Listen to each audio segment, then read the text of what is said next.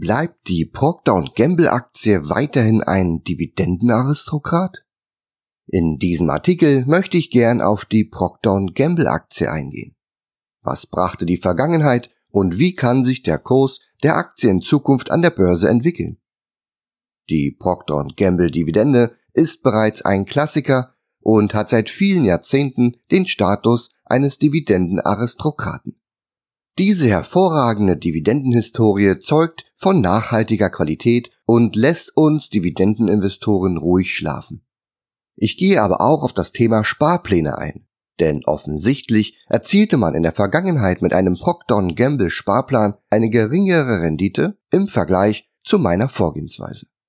Das hat sogar mich sehr überrascht, wie du an den Zahlen einer kleinen Tabelle entnehmen kannst, die ich in meinem Blogartikel an dieser Stelle verlinkt habe. Unterstellt habe ich, dass man in beide Investitionsvarianten jeweils 20.000 Euro investiert hätte und am Ende mit der Dividendenalarmstrategie ein Ergebnis, was ca. 4.000 Euro höher liegt, erzielen konnte. Aber wir lösen das alles in diesem Podcast auf. Gerade für Dividendensammler ist es aber auch wichtig zu wissen, wann es sich lohnt, die Procter Gamble Aktie ins Depot aufzunehmen und wann man lieber die Finger davon lassen sollte. Auch hierbei hilft dir meine Dividendenalarmstrategie. Ein wichtiger Hinweis an dieser Stelle noch. Dieser Artikel erschien bereits im Jahr 2017 hier auf meinem Finanzblog und wurde immer wieder aktualisiert. Das letzte Update erfolgte mit der Veröffentlichung dieses Podcasts im Oktober 2020. Das konsequente Anwenden meiner Dividendenalarmstrategie bringt meinen Mitgliedern deutliche Vorteile. Mit dem Warten auf den richtigen Zeitpunkt, sei es am Markt sowie bei den einzelnen Dividendenaktien, erzielt man langfristig gesehen hohe dreistellige Renditen mit sehr geringem Risiko und bei minimalem Zeitaufwand. Und dass selbst Sparpläne deutlich schlechter abschneiden im Vergleich zu meiner Vorgehensweise, das zeige ich dir heute in diesem Podcast. Beginnen wir mit dem Unternehmen selbst. Warum habe ich mich für die Procter Gamble Aktie entschieden? Wenn man in seinem persönlichen Umfeld den Namen Procter Gamble nennt, erntet man meist nur irritierende Blicke. Menschen, die nicht als Kapitalanleger an den Börsen dieser Welt unterwegs sind, können mit dem Namen meist nur wenig bis nichts anfangen. Dabei bestimmen die Produkte dieses riesigen Konzerns den Alltag von uns allen. Erst wenn man die einzelnen Marken, wie zum Beispiel Pampers aufzählt, geht vielen ein Licht auf. Procter Gamble produziert von der Konjunktur unabhängige Produkte. So bezeichnet man Produkte, die egal was passiert, jeden Tag genutzt werden. Dazu zählen Produkte aus den Bereichen Rasierern, Windeln, Damenhygiene, Papiertücher, Reinigungsmittel sowie viele weitere Pflege- und Drogerieartikel. Allein bei Rasierern hat Procter Gamble heute einen Marktanteil von 65 Prozent. Dabei zählen nicht nur die Gillette-Rasierer zur Kernmarke. Auch Rasierer der Marke Braun kommen aus dem Hause Procter Gamble.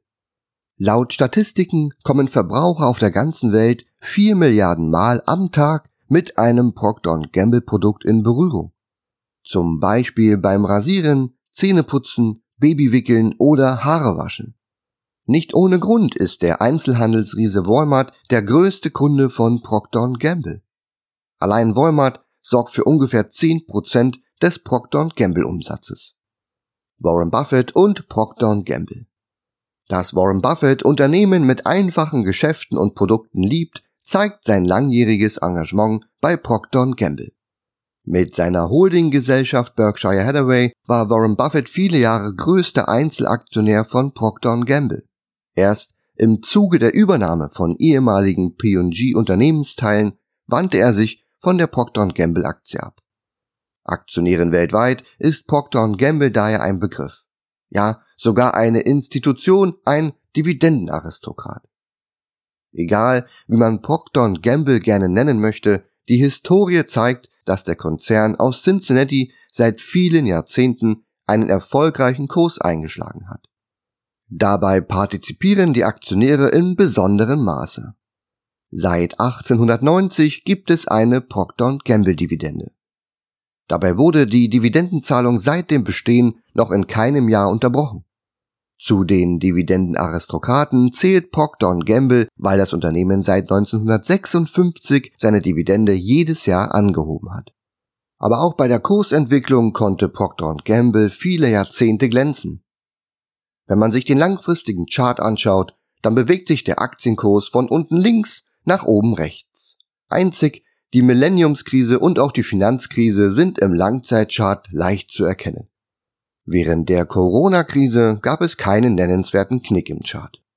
Aber auch in den zuvor genannten Krisen konnte sich das Unternehmen in unruhigem Fahrwasser behaupten. Gut zu erkennen ist dies zum Beispiel während der Finanzkrise. Während der Aktienkurs in der Spitze von 74 US-Dollar auf 44 US-Dollar abstürzte, so zeigten die Unternehmenskennzahlen in dieser Zeit keine Auffälligkeiten. Procter Gamble läuft wie ein Uhrwerk welches allerdings auch mal in die Jahre kommt und daher regelmäßig gewartet werden sollte. So traf es auch Procter Gamble in den letzten Jahren. Der Umsatz und die Erträge stagnierten, während der Konzern immer unrentabler agierte. Was Procter Gamble dagegen getan hat und wie die Zukunft aussehen kann und ob Aktionäre weiterhin auf die Ertragsstärke des Konzerns setzen können, darum soll es jetzt im weiteren Verlauf gehen. Geschichte und Entwicklung von Procter Gamble. Der reine Name ist einfachen Konsumenten meist weniger bekannt. Man schlürft durch die Supermärkte und kauft viele alltäglich benötigte Dinge. Nur wer sich mit den einzelnen Marken näher beschäftigt, wird schnell merken, wie viele Marken der Procter Gamble Konzern mittlerweile unter seinem Dach vereint hat. Mit diesem Wissen sieht man die Supermarktregale mit ganz anderen Augen. Procter Gamble ist ein amerikanischer Konsumgüterhersteller, der von der Marktkapitalisierung zu den Top 20 der größten Konzerne der Welt gehört. Vertrieben werden in erster Linie starke Markenprodukte für die Bereiche Beauty, Textil und Haushaltspflege, Hygiene, Gesundheits- und Babypflege, Nahrungsmittel und Getränke. Praktisch in jedem Geschäft, sei es Tankstellen, Supermärkte, Warenhäuser oder auch Apotheken, gibt es Procter Gamble Produkte. Die bekanntesten der fast 65 Marken sind Pampers, Gillette, Oral-B, Always sowie Ariel. Mit 23 dieser 65 Marken erzielt Procter Gamble einen jährlichen Umsatz von jeweils mehr als einer Milliarde US-Dollar. Bei weiteren 14 Marken liegt der jährliche Umsatz bereits bei über 500 Millionen US-Dollar. Und im Branchenvergleich besitzt das Unternehmen daher die wertvollsten Marken. Die Geschichte von Procter Gamble, oft auch einfach nur P&G genannt, begann mit einem Handschlag zwischen zwei Männern. William Procter und James Gamble. Als Partner machten sie sich mit ihrem Seifen- und Kerzengeschäft einen Namen. Sie hätten sich wahrscheinlich nie kennengelernt, wenn sie nicht die Schwestern Olivia und Elizabeth Norris geheiratet hätten. Ihrem Vater fiel zuerst auf, dass seine beiden Schwiegersöhne um dieselben Rohstoffe konkurrierten. Also schlug er ihnen vor, Geschäftspartner zu werden. Was als familiengeführtes Kerzen- und Seifenunternehmen begann, entwickelte sich nach der Gründung von Procter Gamble im Jahr 1837 mit der Zeit zum größten und profitabelsten Konsumgüterkonzern der Welt. 1848 lag der Nettoumsatz von Procter Gamble noch bei 37.000 US-Dollar. Das starke und dauerhafte Wachstum hielt weiter an und bereits 1859 lagen die Umsätze des Unternehmens mit nunmehr 80 Mitarbeitern bei über einer Million US-Dollar. Das umsatzstärkste Produkt war Schmalzöl, dicht gefolgt von Kerzen, während Seife lediglich ein Drittel des Kerzenanteils ausmachte und Glycerin nur ein Zehntel. Im Juni 2020 richtete sich das Unternehmen neu aus. Der Schwerpunkt lag nun auf dem Ausbau der führenden Kategorien und Marken. Gleichzeitig wird das Wachstum in den Bereichen Gesundheit, Schönheit und Körperpflege in Schwellenländern angekurbelt.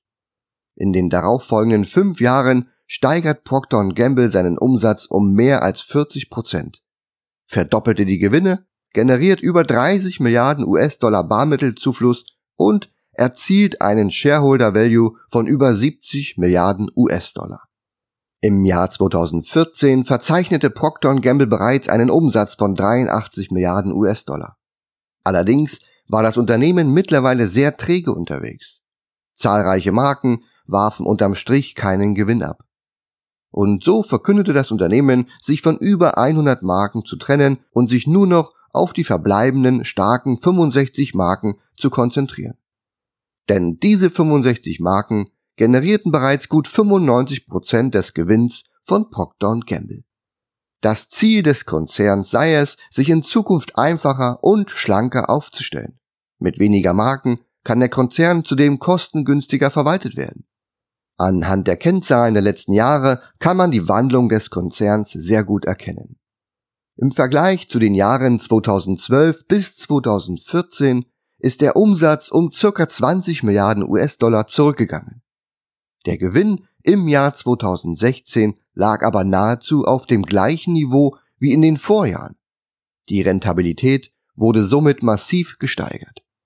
Im Jahr 2017 hat Procter Gamble bereits wieder eine Marktkapitalisierung von fast 240 Milliarden US-Dollar erreicht und erzielte einen Umsatz von 65 Milliarden US-Dollar.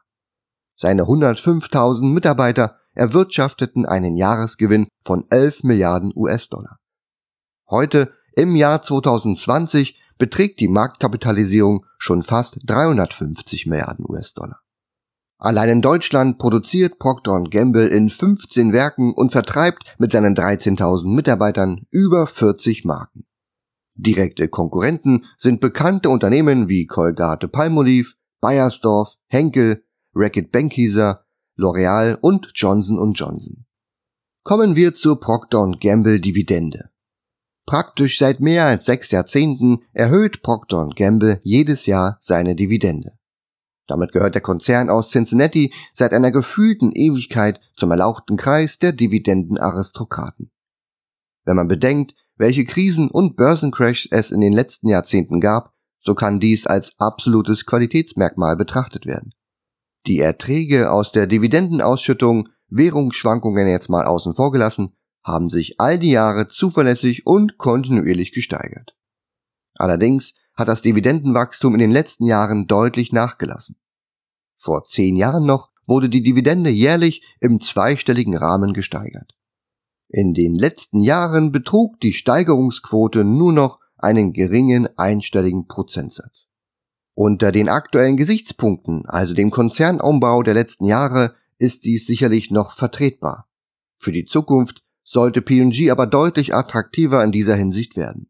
Mir persönlich wäre eine Wachstumsrate von 7% ausreichend. Im Vergleich der zehn Branchenkollegen in der Rubrik Konsum, die der Dividendenalarm überwacht, erzielt Procter Gamble derzeit nur die fünfthöchste Dividendenrendite. Die niedrigste Dividendenrendite bringt derzeit mit Abstand Bayersdorf sowie folgend Ecolab und Estee Lauder. Innerhalb der Rubrik Konsum gibt es derzeit ein Unternehmen mit einem Kaufsignal und drei Unternehmen mit einem Verkaufssignal. Somit würde es durchaus aktuell auch Rebalancing-Optionen geben. Schauen wir mit dem Dividendenalarm in die Vergangenheit von Procter Gamble. Dazu gibt es in meinem Blogartikel zahlreiche Grafiken, Charts und auch Tabellen, ich verzichte allerdings bewusst darauf, diese hier detailliert im Podcast durchzusprechen. Wenn dich die einzelnen Punkte interessieren, dann würde ich dich bitten, den Blogartikel aufzurufen und dir dort diese Grafiken und Tabellen anzuschauen. Beginnen tue ich in meinem Artikel mit einem 30-jährigen Chart. Hier schauen wir uns die Ausschläge und Auffälligkeiten genauer an. Bei der Auswertung im Zuge der Artikelerstellung sind mir drei unterschiedliche Zeiträume aufgefallen warum Procter Gamble vor der Finanzkrise anders bewertet wurde und warum man die heutigen Bewertungsmaßstäbe nur schlecht mit der Zeit vor der Finanzkrise vergleichen kann, erfährst du im nächsten Abschnitt. Beginnen wir mit dem Zeitraum bis zum Jahr 2000. In diesem Zeitraum war für Procter Gamble noch die Welt in Ordnung. Nichts konnte den Konzern aufhalten. Die Aktie wurde, also aus heutiger Sicht, schon damals sehr hoch bewertet. Seit 1995 bestand ein Verkaufssignal, was viele Jahre aktiviert war. Ein Verkaufssignal kann man auch als Nicht-Kaufen-Signal interpretieren. Dieses Signal hielt praktisch bis zum Millenniumscrash an. Erst dann korrigierte die Procter Gamble Aktie in die neutrale Zone. Während der zwei tiefen Spitzen im Jahr 1997 und Ende 1999 erzielte die Procter Gamble Aktie Bewertungsniveaus, die wir heute in dieser Ausprägung sicherlich nicht mehr erleben werden. Aus heutiger Sicht. Die Procter Gamble Aktie war sehr viele Jahre nicht kaufenswert. Die heute gültigen Signalschwellen sind mit diesem Zeitraum nicht mehr vergleichbar. Würden wir die damals ermittelten Signalschwellen heute noch nutzen, wäre das Erreichen von Kaufsignalen und Verkaufssignalen praktisch unmöglich. Blicken wir auf den zweiten Zeitraum, also die Jahre zwischen 2000 und der Finanzkrise. Nach dem Crash wurde die P&G-Aktie anfangs noch neutral und im weiteren Verlauf dann wieder lange sehr teuer bewertet. Sie war und ist halt eine Premium-Aktie, die sich schnell wieder erholte. Praktisch bis zur Finanzkrise befand sich die P&G-Aktie innerhalb ihrer neutralen Zone oder generierte lange ein Verkaufssignal. In der Spitze wurden Bewertungsniveaus erzielt, die heute als sehr ambitioniert gelten würden. Aus heutiger Sicht, auch mit diesem Zeitraum können wir die heute errechneten Signalschwellen nicht vergleichen. Allerdings konnte die Range der Signalschwellen schon deutlich besser bestimmt werden. Dennoch würden die damals erzielten Bewertungsniveaus heute kaum noch zu einer Signalaktivierung führen. Die Procter Gamble Aktie war auch in diesem Zeitraum eine sehr begehrte Aktie, wurde stets überdurchschnittlich bewertet und es gab sie praktisch nie im Angebot blicken wir auf den dritten Zeitraum, beginnend mit der Finanzkrise und bis zum heutigen Tag. Seit der Finanzkrise sieht das Bild für die Procter Gamble Aktie anders aus. Sie hat die damals noch leicht zu erziehenden Bewertungen nicht mehr erreicht. Im Chartverlauf zeigen sich die Probleme der letzten Jahre. Ein Grund mehr, dass sich das Unternehmen weiter auf die Neuausrichtung konzentriert. Die aktuell errechneten Signalwerte zeigen sehr gut, innerhalb welcher Range die Procter Gamble Aktie sich bewegen kann. Wie die langjährigen Auswertungen zeigen, bringt es nichts, auf Bewertungen zu warten, die es vor 22 Jahren mal gab und so in der Form heute nicht mehr erzielt werden können. Wir müssen realistisch bleiben und uns den aktuellen Gegebenheiten anpassen. Aus diesem Grund konzentrieren wir uns auf den Zeitraum seit der Finanzkrise. Für den Zeitraum vor der Finanzkrise können wir unsere heutigen Berechnungsmodelle nicht anwenden. Und damit wir uns besser auf den Zeitraum seit der Finanzkrise konzentrieren können, gibt es an dieser Stelle meinem Blogartikel ein weiteres Chartbild, wo ich diese Phase herausgetrennt habe. So können wir besser erkennen, wann die Procter Gamble Aktie Kaufsignale und wann Verkaufssignale gebildet hat. Kurz vor der Finanzkrise generierte die Procter Gamble Aktie erneut ein Verkaufssignal. Hätte, wenn und aber bringen leider nichts, wenn man dieses Dividendenalarmsignal nicht für eine Positionsreduzierung genutzt hätte. Ich kann nur für mich sprechen und ich überlege mir immer sehr genau, ob ich weiterhin an einer Aktie mit einem Verkaufssignal festhalten möchte. Meine Entscheidung für einen Verkauf fällt mir zudem deutlich leichter, wenn gleichzeitig zum Verkaufssignal einer Aktie auch der Dividendenalarmindikator eine Verkaufsphase ermittelt hat. Meinen Berechnungen nach war dies 2007 definitiv der Fall. Unter Berücksichtigung meiner Dividendenalarmstrategie hätte ich Ende 2007 mit dem Beginn der Verkaufsphase bei meinen Procter Gamble Aktien eine Trading Stop Order ins System gelegt. Vorausgesetzt, mein Broker hätte dies damals natürlich angeboten. Früher oder später wäre ich so bei meinen Aktien ausgestoppt worden. Und frühestens Anfang 2009 hätte ich mir wieder Procter Gamble Aktien ins Depot legen können. Denn dort erzielte die Aktie ein Kaufsignal. Im weiteren Verlauf bis zum heutigen Zeitpunkt gab es dann weitere drei Kaufsignale, die man für eine Positionsaufstockung hätte nutzen können. Aufgezählt sind es die Kaufsignale im August 2011, im Mai 2012 sowie ab August 2015 bis hinein in den Februar 2016. Stand heute würde sich die Procter Gamble Aktie weiterhin im Depot befinden, denn sie generierte seitdem kein Verkaufssignal mehr. Spielen wir nun ein paar verschiedene Szenarien durch. Szenario 1. Wie hätte sich die Procter Gamble Aktie im Depot entwickelt? Nun ist die Frage, wie hätte sich die Aktie entwickelt, wenn man sich an den Kaufsignalen orientiert hätte? Dazu habe ich wie üblich in meinen Artikeln eine simple Rechnung aufgestellt. Die vollständigen Daten und Zahlen findest du an dieser Stelle in meinem Artikel, die ich jetzt hier im Podcast nicht einzeln aufdröseln werde. Für meine Simulation habe ich ein paar Kriterien aufgestellt. Die gesamte Abrechnung der Simulation erfolgt in der Heimatwährung des Konzerns im US-Dollar. Der Kauf von Procter Gamble Aktien erfolgte immer dann, wenn die Aktie ein Kaufsignal generierte. Es wurden dann jeweils Aktien im Wert von 5000 US-Dollar gekauft. Als Kaufkurs wurde der mittlere Aktienkurs genommen, der innerhalb des Kaufsignals erzielt wurde. Und die Gutschrift der Dividende erfolgte immer zum Ex-Tag. Es folgt nun eine Legende, mit der du die eingebettete Tabelle besser lesen kannst. Und wir kommen hier an dieser Stelle direkt zum Ergebnis. Insgesamt wurden 20.000 US-Dollar in etwas mehr als acht Jahren investiert und während der vier Kaufsignale wurden 328 Aktien von Procter Gamble eingesammelt. Der durchschnittliche Einstandskurs beträgt ca. 61 US-Dollar. Der Wert der Depotposition beträgt zum Abschlussdatum des Berechnungszeitraumes knapp 29.000 US-Dollar. Aktuell befindet sich die Aktie weiterhin in der neutralen Phase und generiert kein Dividendenalarmsignal. Die ermittelte Wertsteigerung ohne Dividendengutschrift und unter Berücksichtigung des Gesamteinstandskurses beträgt 45 Prozent. Aber wir sind noch nicht fertig. Wir konnten ja während der gesamten Laufzeit noch 4.611 US-Dollar an Dividenden einsammeln. Inklusive dieser Dividendengutschrift ergibt sich somit eine Wertsteigerung auf das tatsächlich eingesetzte Kapital von gut 88 Prozent. Unterm Strich ist dies ein sehr gutes Ergebnis, wenn man berücksichtigt, dass Procter Gamble eine eher defensive Aktie ist, die kontinuierlich ihre Runden dreht und nur geringes Wachstumspotenzial aufweist. Mit meiner Dividendenalarmstrategie hätten wir die Procter Gamble Aktie in acht Jahren ganze viermal kaufen könne. Im Vergleich mit anderen Aktien, die der Dividendenalarm überwacht, ist dies ein überdurchschnittlich häufiges Intervall.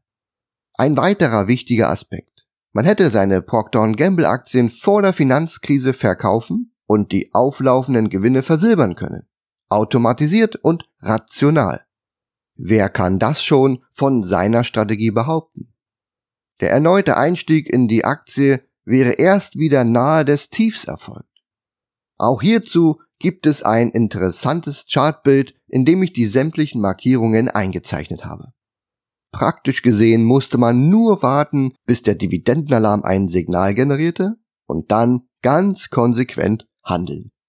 Wie wäre das Szenario ausgegangen, wenn wir statt dem Kauf bei den Kaufsignalen lieber dauerhaft einen Procter Gamble Sparplan hätten laufen lassen? Na los, dann schauen wir uns dieses Szenario auch mal an. Szenario 2. Der Procter Gamble Aktiensparplan. Aktiensparpläne werden bei vielen Anlegern immer beliebter. Man kann selbst mit geringen Beiträgen ab 25 Euro monatlich einzelne Aktien besparen und gleichzeitig Dividende kassieren. Trade Republic zum Beispiel bietet mittlerweile die Möglichkeit, über 1000 Einzelaktien mittels Sparplan zu besparen. Für diesen Artikel wollte ich nun wissen, ob ich mit Hilfe eines automatisch laufenden Sparplanes ein besseres Ergebnis als mit meiner Dividendenalarmstrategie erzielen konnte. Skeptisch war ich ja schon, denn bei Sparplänen kommt der Cost-Average-Effekt ins Spiel. Da man mit einem Sparplan stets und ständig kauft, kauft man die Procter Gamble Aktien dann, wenn sie teuer ist, wenn sie günstig ist und meistens, wenn sie neutral bewertet ist. Während ich mit meiner Dividendenalarmstrategie Aktien nur dann kaufe, wenn sie wirklich günstig bewertet sind, kauft man mit einem Sparplan Aktien auch dann, wenn sie es eben nicht sind.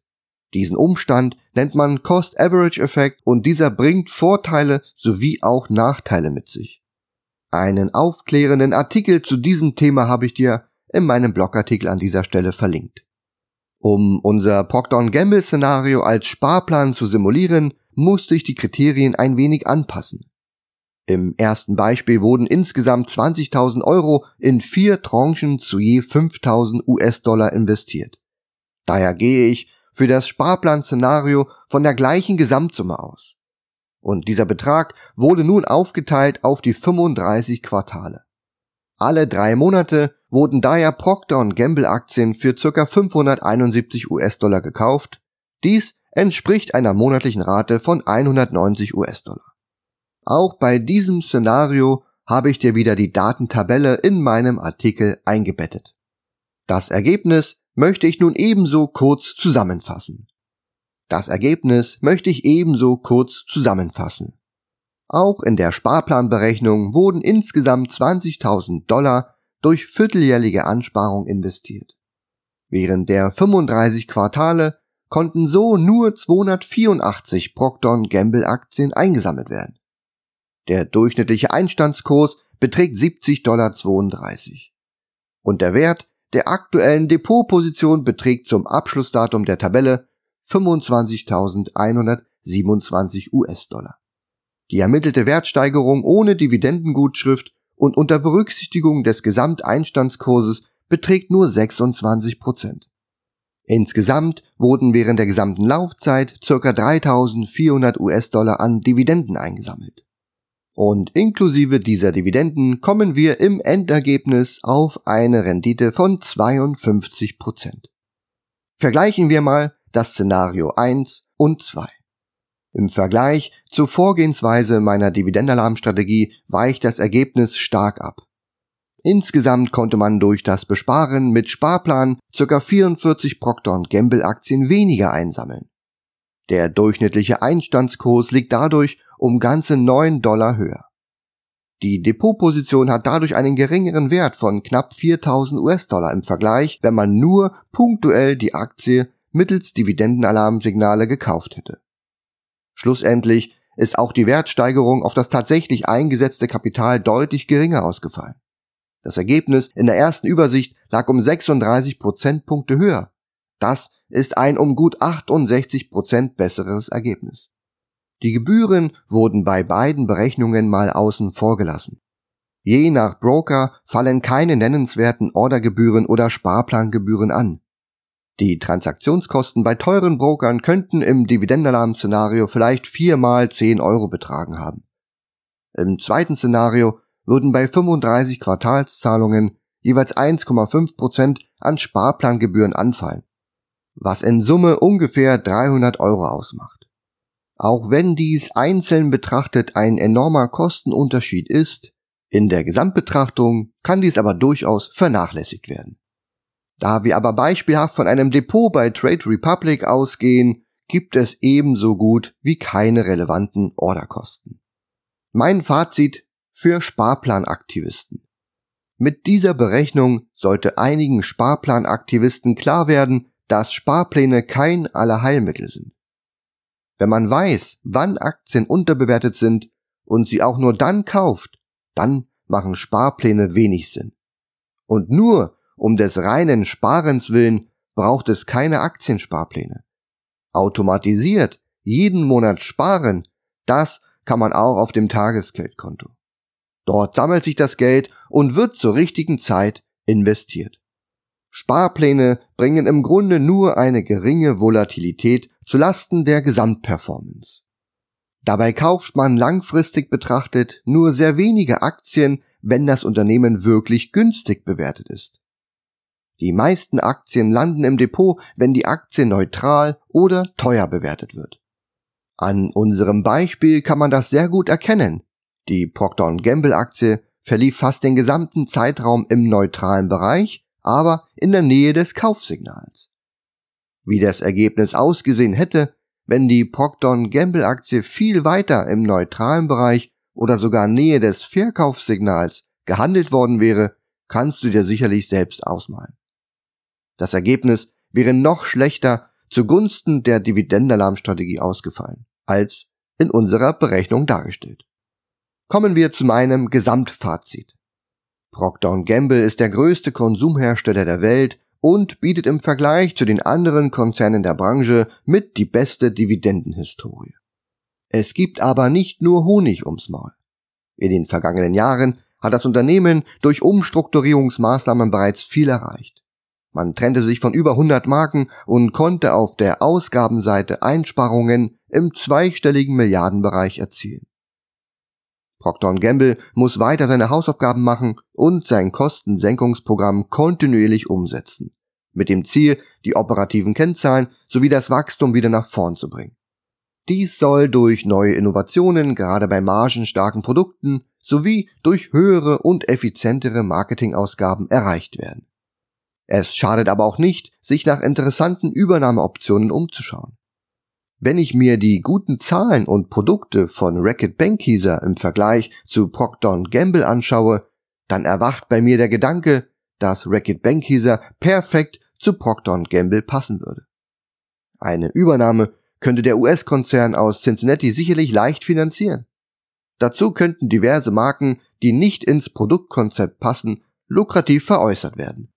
Unterm Strich dürfte so ein Zusammenschluss mit einer hohen Ertragsstärke einhergehen. Einzig die Tatsache, dass sich das Management bereits dazu geäußert hat, den Fokus auf organisches Wachstum zu legen, dämpft meine Übernahmefantasie ein wenig. Was also tun mit der Procter Gamble Aktie? Man muss sich die aktuelle Transformation vor Augen halten und überlegen, ob man dem Unternehmen einen Turnaround auf wirklich hohem Niveau zutraut. Denn dem Unternehmen geht es ja nicht schlecht. Nur im Vergleich zu anderen Branchenkollegen werden derzeit eher schlechtere Ergebnisse erzielt. Im Grunde ergeben sich lukrative Kaufchancen immer wieder an historisch markanten Tiefpunkten. An so einem Punkt befand sich das Unternehmen in den letzten Monaten und Jahren bereits und hat diese Phase noch nicht ganz nach oben verlassen. Um antizyklisch zu investieren, muss man sich genau dann für oder gegen ein Unternehmen entscheiden wenn es eben gerade kein leuchtender Stern am Himmel ist. So tun sich Anleger oft schwer, in eine Aktie zu investieren, weil sie gerade in schwierigen Phasen auch schlechte Kennzahlen abliefern. So hatte Procter Gamble eine Zeit lang eine sehr hohe Payout Ratio. Wem diese Kennzahl wichtig ist und er sie nicht im Kontext betrachtet, der verzichtet dann natürlich auf ein Investment. Erst wenn die Kennzahlen nach einer Transformationsphase wieder besser aussehen, wird meist über einen Kauf nachgedacht. Dabei hat der Aktienkurs an diesem Punkt bereits eine starke Erholungsphase hinter sich. Diese Art des Investierens würde ich mir sehr gut überlegen. Sie bedeutet nichts anderes, als den Aktienkursen hinterherzurennen. Vielmehr muss hinterfragt werden, ob Procter Gamble in Zukunft wieder zu alter Stärke zurückkehren und seine beispiellose Performance der letzten Jahrzehnte fortführen kann. Die Chance, frühzeitig über solche Szenarien informiert zu werden und genug Zeit zu bekommen, ein Investment zu überdenken, bekommt man eben mit der Dividendenalarmstrategie. Wie am heutigen Beispiel gesehen, hätten meine Mitglieder mit ihren Procter Gamble Aktien bei der Finanzkrise kein Fiasko erlebt. Dazu hätten sie viermal hervorragende Einstiegspunkte erhalten und würden heute mit einer sehenswerten Performance und ruhigem Gewissen eine hohe Anzahl an Procter Gamble Aktien im Depot halten. Vor allem, wenn man vergleicht, was ein Investment als Sparplanvariante gebracht hätte. Als letzten Punkt möchte ich dich gern noch auf einen Artikel von Morningstar hinweisen. In dem Artikel Einmalanlage schlägt Cost-Average-Effekt wird gezeigt, dass Sparpläne als Investmentstrategie nicht empfehlenswert sind. Auch wenn Vertriebe den sogenannten Cost-Average-Effekt oft als überlegene Form des Wertpapiersparens anpreisen, sind Einmalanlagen zu bevorzugen. Es gibt nur zwei Gründe für einen scheibchenweisen Einstieg in den Markt, die auch im Artikel besprochen werden. Den Link zum Artikel findest du an dieser Stelle in meinem Blogartikel. Meine ganz persönliche Entscheidung, wie ich mit meinen Procter Gamble Aktien umgehe, kann ich in dieser Hinsicht ganz klar treffen. Und sollte der Dividendenalarm-Indikator wieder eine Kaufphase signalisieren und Procter Gamble Aktien ein Kaufsignal, dann weiß ich, was ich tun werde. Und bis dahin konzentriere ich mich auf andere Aktien, die genau diese Kriterien erfüllen. Du hast gesehen, wie simpel und gleichzeitig effektiv meine Strategie ist. Wenn dir diese Anlagestrategie zusagt, du also mit wirklich wenig Aufwand dein hart verdientes Geld ertragreicher anlegen möchtest, dann lass uns das doch in Zukunft gemeinsam tun. Auch du wirst erkennen, dass man mit dem Warten auf die richtigen Gelegenheiten deutlich besser fährt. Und wenn dich meine Strategie interessiert, dann starte auf dividendenalarm.de mit der kostenlosen E-Mail-Einführungsserie. Wir sehen uns, dein Alex